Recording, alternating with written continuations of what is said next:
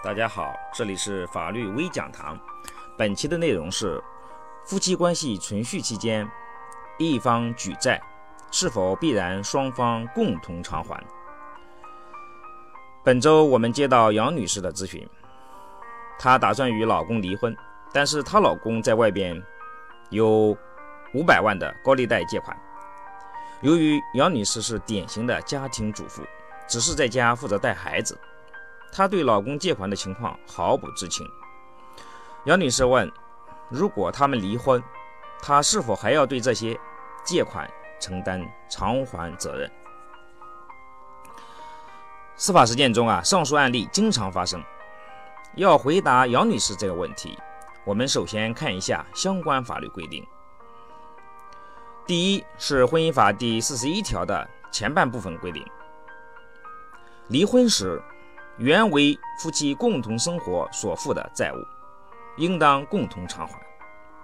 第二呢，是《婚姻法解释二》第二十四条，是这样规定的：债权人就婚姻关系存续期间，夫妻一方以个人名义所负债务主张权利的，应当按夫妻共同债务处理。但夫妻一方能够证明债权人与债务人明确约定为个人债务。或者能够证明属于婚姻法第十九条第三款规定情形的除外。根据婚姻法第四十一条规定，夫妻共同债务的认定标准为借款必须用于夫妻共同生活。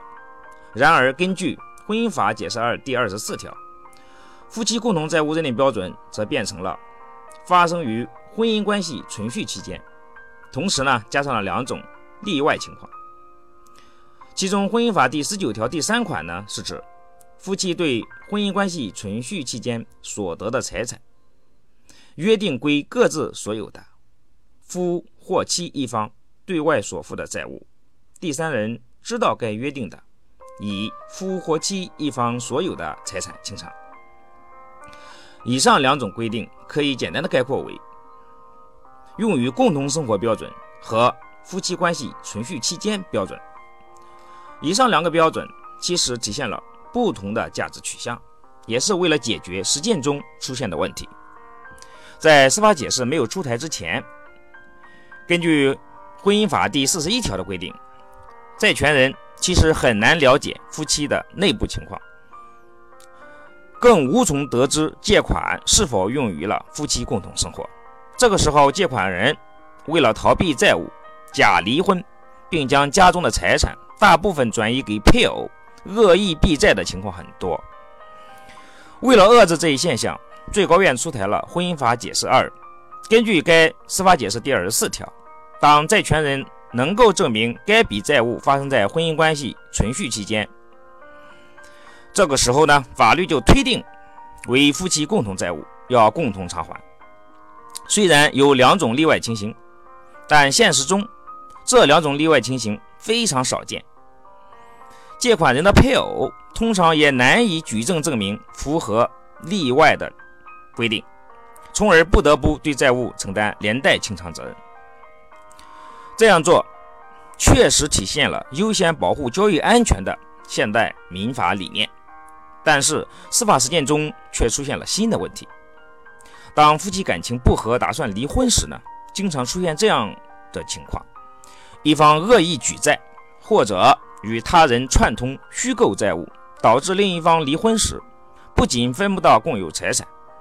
甚至还要承担共同债务。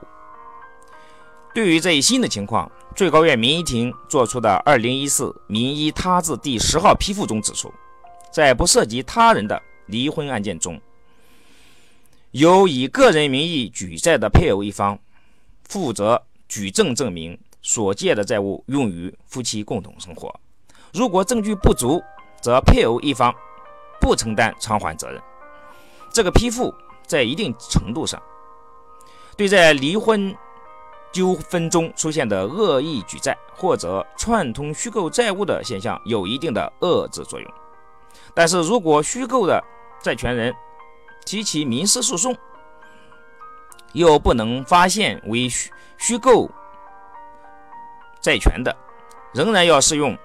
婚姻法解释二》第二十四条的规定。正因为存在上述司法解释与婚姻法第四十一条的冲突，以及司法实践中所出现的问题。不少法院法官避开司法解释第二十四条的规定进行判决，以求实质正义，这就造成了民间借贷纠纷案件审理过程中同案不同判的现象比较突出。有的法官采用共同生活标准，有的法官采用夫妻关系存续期间标准，还有的法官将两个标准结合起来使用。对于杨女士咨询的这个问题，由于她与老公不存在双方约定个人财产的情况，借款合同呢也没有约定借款为其老公的个人债务，因此根据婚姻法解释第二十四条，杨女士需要与老公共同承担责任。即使他们离婚，杨女士也不能免责，因为债务发生在他们夫妻关系存续期间。但是，考虑到司法实践判决呢存在分歧的现状，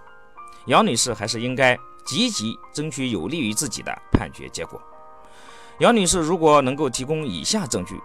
很有可能争取到有利于自己的结果，比如老公将借款用于赌博、购买毒品，或者举债时。夫妻双方感情不和，分居，借款一方为夫妻一方个人使用等等。好的，本期内容就到这里，感谢您的收听，下期再会。